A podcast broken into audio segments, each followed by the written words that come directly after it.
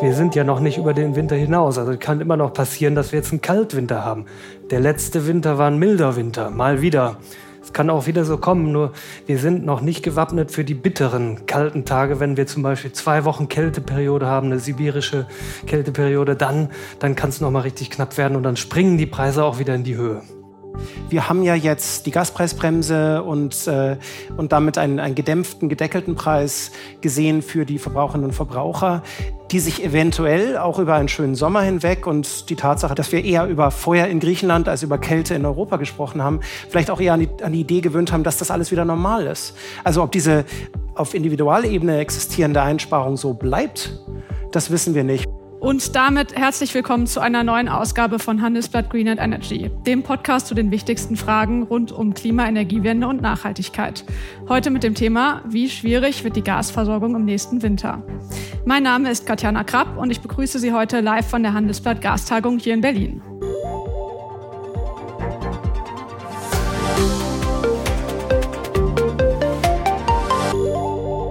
Ja, und letztes Jahr gab es um diese Zeit oder als so langsam der Winter begann, ja schon so die ersten Diskussionen darum, und drehen Sie schon die Gasheizung auf? Drehst du schon die Gasheizung auf? In meinem Bekanntenkreis gab es da regelrechte Wettbewerbe, wer so am längsten durchhält, ohne die Heizung aufzudrehen, um möglichst viel Gas zu sparen.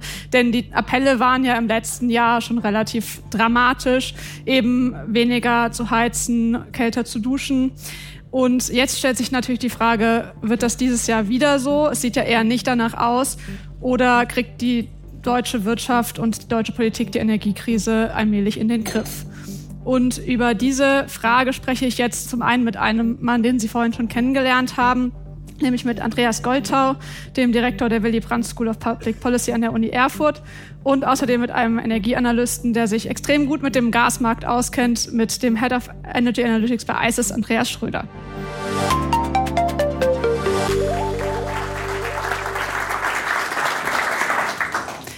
Ja, Herr Schröder, es sieht ja aus, als wäre die Gasversorgung etwas stabiler dieses Jahr als im letzten Jahr. Was hat sich denn im Vergleich zum letzten Jahr eigentlich verändert? Also erst einmal haben wir dieses Jahr eine viel komfortable Position auch mit den Speichern. Also die Gasspeicher sind gut gefüllt. Wir kamen auch aus dem letzten Winter jetzt mit einer sehr komfortablen Situation. Wir hatten eben gefüllte Speicher zu Beginn schon und äh, das ist ein großer Unterschied zu dem Jahr davor, wo uns ja vor allem die Gazprom Speicherprobleme bescherten. Ja, also die wurden ja leer gefahren und dann kamen wir eben in den Winter mit relativ leeren Speichern und das sieht dieses Jahr schon viel besser aus und dadurch ist der Markt so entspannt. Und ja, ein großer Unterschied ist natürlich auch die LNG-Verfügbarkeit. Die haben wir da. Wir haben viel mehr Terminals, jetzt gerade auch hier in Deutschland und den Niederlanden. Das macht einen Riesenunterschied. Nach einer kurzen Unterbrechung geht es gleich weiter. Bleiben Sie dran. Die deutsche Wirtschaft steht am Scheideweg um wettbewerbsfähig zu bleiben, müssen Unternehmen wichtige Transformationen anstoßen. Ab dem 24. April diskutiert die Restrukturierungsbranche Strategien für die Zukunft von Unternehmen. Mit dabei sind unter anderem Dr. Thomas de Maizière, Evelyn Freitag und Professor Dr. Ulrike Malmendier. Mit dem Vorteilscode Restrukturierung24 erhalten Sie 15% Rabatt. Alle Informationen finden Sie auf handelsblatt-restrukturierung.de. Trotzdem hieß es ja letztes Jahr immer, hm, okay, der Winter äh, 22, 23, der wird schon hart, aber der danach, der wird noch viel härter, weil letztes Jahr hat ja Russland noch ein halbes Jahr lang Gas geliefert und dieses Jahr überhaupt kein Gas. Wieso stehen wir dann trotzdem besser da? Wir stehen da so gut da, weil eben auch richtig reagiert wurde. Wir haben kurzfristig geschafft, neue Terminals zu bauen, diese schiffsbasierten FSRUs. Und die geben enorm viel Flexibilität. Und wir haben auch durch die neuen Speichervorgaben geschafft, die Speicher eben gut zu füllen. Und das bringt uns jetzt in diese komfortable Lage für diesen Winter. Ich will aber trotzdem sagen, wir sind ja noch nicht über den Winter hinaus. Also kann immer noch passieren, dass wir jetzt einen Kaltwinter haben. Der letzte Winter war ein milder Winter, mal wieder kann auch wieder so kommen, nur wir sind noch nicht gewappnet für die bitteren kalten Tage. Wenn wir zum Beispiel zwei Wochen Kälteperiode haben, eine sibirische Kälteperiode, dann, dann kann es nochmal richtig knapp werden und dann springen die Preise auch wieder in die Höhe. Ja, darüber will ich auch gleich nochmal genauer sprechen. Aber erstmal sieht man ja, dass wir wenigstens für einen normalen Winter ganz gut gewappnet sind. Und da stellt sich mir so ein bisschen die Frage, wäre das nicht auch schon früher gegangen? Herr Goltau, waren wir vielleicht gar nicht so abhängig von Russland, wenn es innerhalb eines Jahres gelingen kann, sich einigermaßen unabhängig zu machen? Ich würde jetzt mal nicht über den Kleinen reden wollen, was da letztes Jahr passiert ist. Also wir haben in der Tat wirklich große Schritte getan in diesem Land, aber auch in Europa, um diese Krise zu meistern.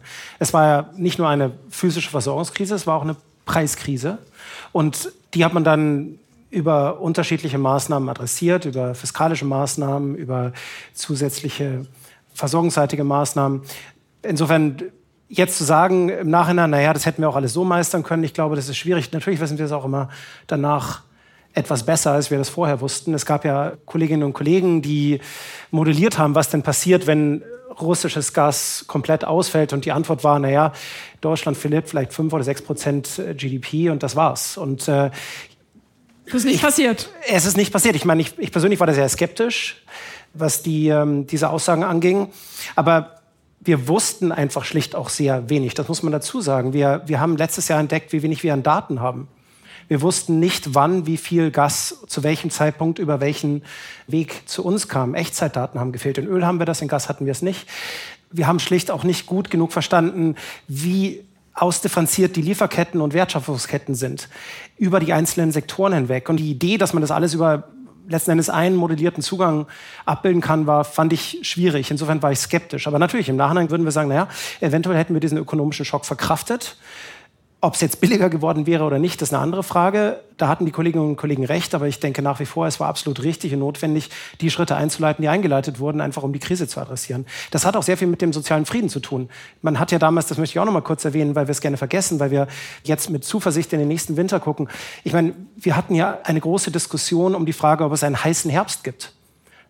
Die Idee war, dass Leute nicht nur in Ostdeutschland, sondern auch in Westdeutschland auf die Straße gehen und sagen, wie könnte uns das antun und uns im Regen stehen lassen? Nur weil eben fünf Ökonomen sagen, wir haben das mal modelliert.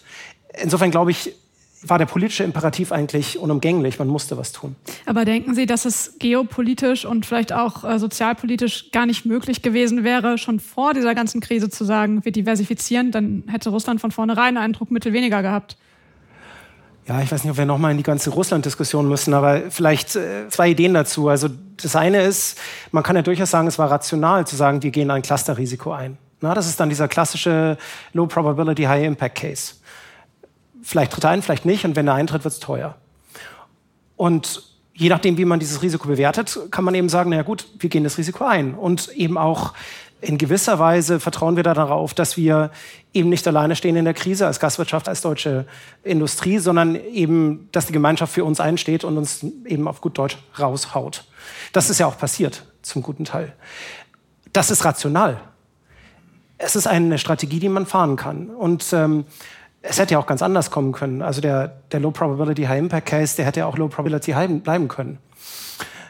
Die andere Frage, die man stellen muss, ist, äh, was hätte Diversifizierung gekostet? Und äh, vielleicht ist noch eine, äh, vielleicht auch noch mal mit, mit, mit Blick auf die, die Vorkrisensituation. Äh, es war ja nicht unbedingt so, dass Deutschland das billigste aller möglichen Gaslieferanten hatte oder die billigsten aller möglichen Gaskontrakte, sondern im Vergleich mit Wettbewerbern in den USA, aber auch anderswo, war durchaus Gas höher bepreist. Die Idee war also durchaus zu sagen, wie bekommen wir eine, eine Gasversorgung, die bezahlbar ist und für die deutsche Industrie tragbar. Jetzt haben wir eine äh, teurere Gasversorgung und natürlich auch eine deutlich ja, diversifiziertere, aber vielleicht auch gar nicht so diversifiziert, oder Herr Schröder? Wo kommt unser Gas momentan her? Also wer uns wirklich aus der Krise geholfen hat, das muss man hier sagen, sind die Amerikaner. Wir haben jetzt äh, sehr viel mehr LNG importieren wir nach Europa seit Ausbruch des Krieges. Wir haben jetzt letztes Jahr 160 BCM, das ist mehr als eine Verdopplung zum, zum Jahr davor. Und äh, es sieht so aus, dass auch dieses Jahr wieder ungefähr daran anknüpft. Ja? Und die Amerikaner liefern etwa jetzt 45 Prozent von unserem LNG, Flüssiggas, nach Europa. Und damit sind sie die Nummer eins, die uns geholfen hat. Aber auch die anderen. Also wir haben in Afrika zum Beispiel ein paar neue LNG-Lieferanten. Wir haben auch Nigerien, Mosambik, äh, weitere Länder.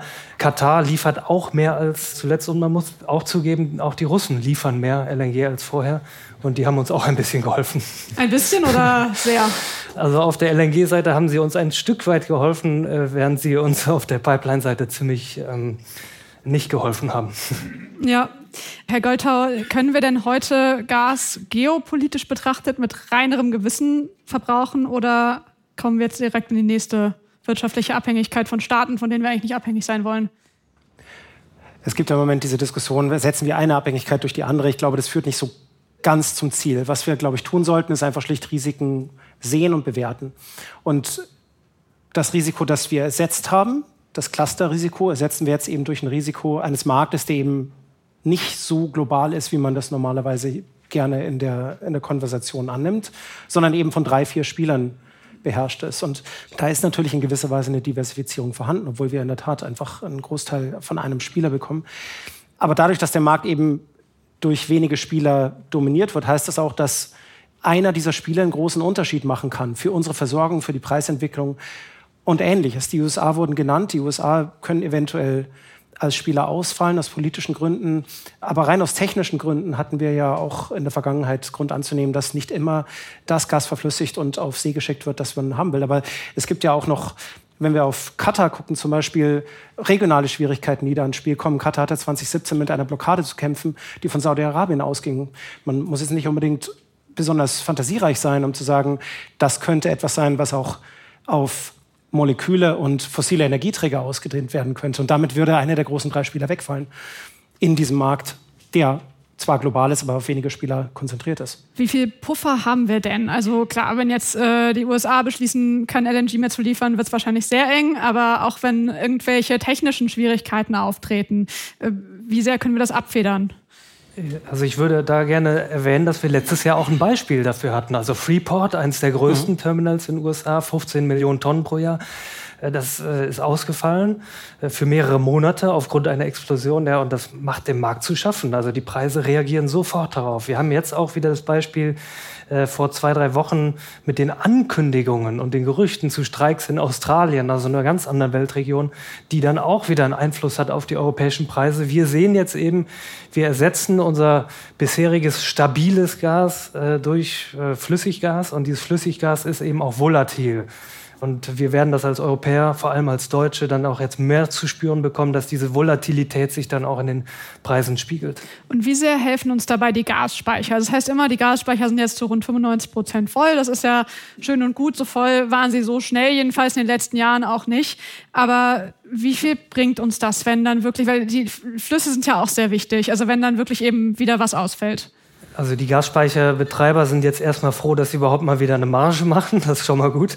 Also die helfen uns enorm. Die Gasspeicher sind extrem wichtig und wir können froh sein als Europa, dass wir so viele davon haben. Zum Beispiel China oder auch andere Regionen, die haben die nicht und die müssen dann im Winter eben reagieren, äh, weil sie nicht puffern können.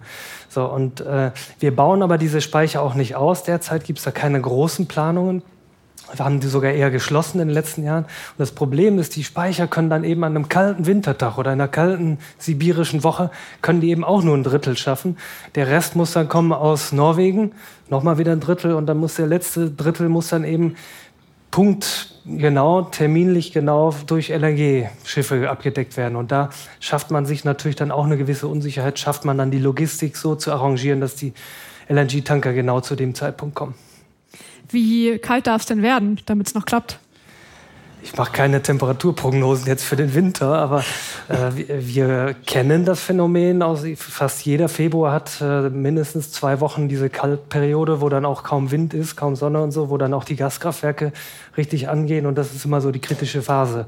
Und da will ich jetzt nicht von Gradzahlen sprechen, aber die gibt es eigentlich fast jedes Jahr. Auch im milden Winter gibt es immer wieder die ein, zwei Wochen irgendwann. Und das heißt de facto wahrscheinlich nicht Gasmangellage, das heißt de facto aber wahrscheinlich extrem hohe Preise an einzelnen Tagen.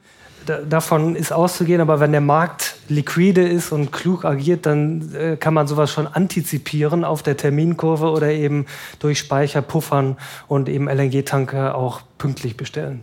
Jetzt war es ja auch so, was im letzten Jahr extrem geholfen hat, war, dass es extrem große Gaseinsparungen gab, also im Gesamtjahr 14 Prozent und wenn man sich die zweite Jahreshälfte anguckt, sogar mehr als 20 Prozent Einsparung. Aber das war ja auch nicht nur, weil wir alle uns so vorbildlich verhalten haben, sondern weil Gas eben so teuer war und weil es zum Teil Insolvenzen gab, weil zum Teil Produktionen zurückgefahren wurden, weil sich auch Unternehmen das Gas einfach nicht mehr leisten konnten. Das ist ja eigentlich kein wünschenswerter Zustand. Herr Goldhauer, was würden Sie sagen, wie nachhaltig sind denn diese Einsparungen? Ja, das ist eine gute Frage. Ich meine, das war in der Tat bemerkenswert, wie viel Gas eingespart wurde letztes Jahr von Individuen, Haushalten und, und Unternehmen. Aber wenn, wenn ich das mal kurz aufdrösele, wir wissen bis heute nicht, warum Individuen Gas wirklich eingespart haben. Denn klar antizipierte man sicherlich als Haushalt, was der Gaspreis potenziell für das verfügbare Einkommen bedeutet. Aber richtig zu spüren bekam man es erstmal nicht. Denn der Gaspreis war gebunden mehr oder weniger an den wie auch immer gearteten Vertrag, den man mit einem Versorger abgeschlossen hatte. Und gleichwohl wurde eingespart. Also dann kann man dann trefflich darüber streiten, ob das jetzt Informationskampagnen oder was auch immer waren. Aber man weiß es nicht. Ich würde vielleicht sogar noch ein größeres Fragezeichen drüber machen, denn wir haben ja jetzt die Gaspreisbremse und, äh, und damit einen, einen gedämpften, gedeckelten Preis gesehen für die Verbraucherinnen und Verbraucher die sich eventuell auch über einen schönen Sommer hinweg und die Tatsache, dass wir eher über Feuer in Griechenland als über Kälte in Europa gesprochen haben, vielleicht auch eher an die, an die Idee gewöhnt haben, dass das alles wieder normal ist. Also ob diese auf Individualebene existierende Einsparung so bleibt, das wissen wir nicht. Und da sind dann viele Kolleginnen und Kollegen dran, die, die über Behavioral Sciences und Experimente versuchen, das zu verstehen. Aber vielleicht noch ein Wort kurz zur Industrie. Ich kenne nicht die genauen Zahlen, aber jetzt nehmen wir mal an, ein Drittel dessen, was an Einsparungen passiert ist auf Industrieseite, ist wirklich Demand Destruction. Das heißt also Sektoren, die weg sind und nicht mehr wiederkommen. Das könnte ungefähr hinkommen. Dann heißt es ja immer noch, dass zwei Drittel zurückkommen können.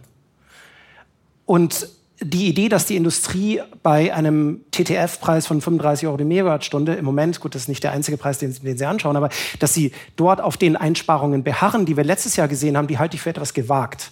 Insofern würde ich vielleicht nicht die Prognose wagen, aber vielleicht doch mal in Raum stellen wollen, ob die Einsparungen, die wir letztes Jahr gesehen haben, in einer akuten Krisensituation mit einer klaren Kommunikationsstrategie der Bundesregierung und der Europäischen Union und mit diesem Damoklesschwert einer, äh, einer, einer, eines möglichen Bankrotts, wenn man zu viel Gas verbraucht, dass diese Einsparungen weiterhin so Bestand haben werden wie letztes Jahr. Also es kann passieren, kann aber auch nicht passieren.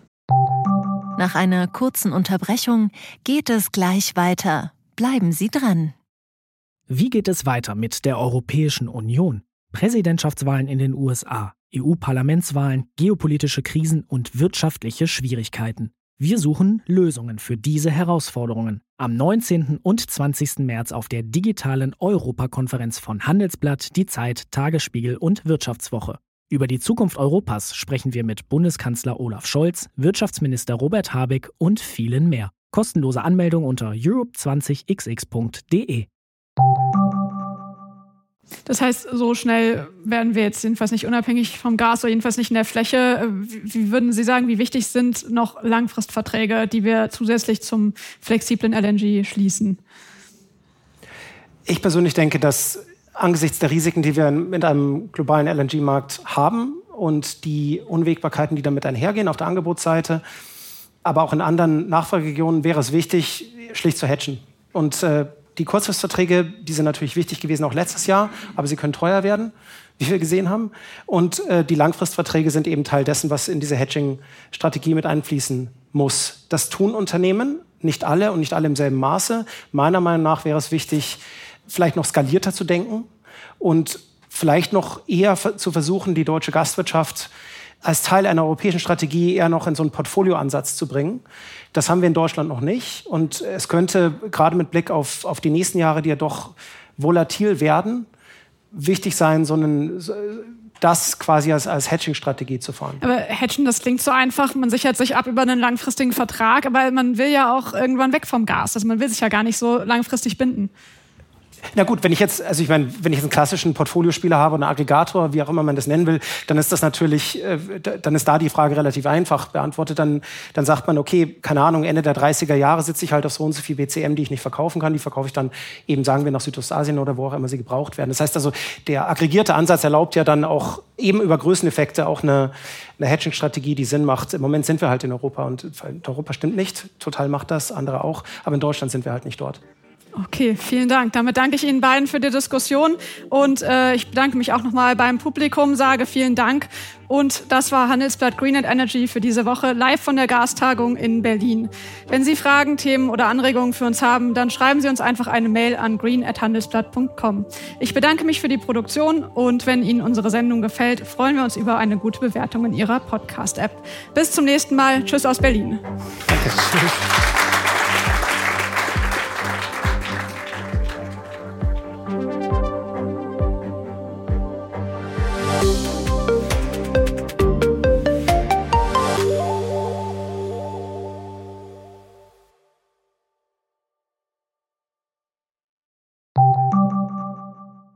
Die Welt steht vor gewaltigen Herausforderungen. Zum einen die Energiewende voranzutreiben und gleichzeitig den Klimawandel einzudämmen. Und auch der Energieträger Wasserstoff gewinnt weltweit immer mehr an Bedeutung. Doch wie geht es weiter? Erfahren Sie mehr auf dem Handelsblatt Wasserstoffgipfel 2024 am 12. und 13. Juni in Essen. Infos unter handelsblatt-wasserstoffgipfel.de. Mit dem Vorteilscode Wasserstoff 2024 erhalten Sie einen Rabatt von 15% auf die Tickets.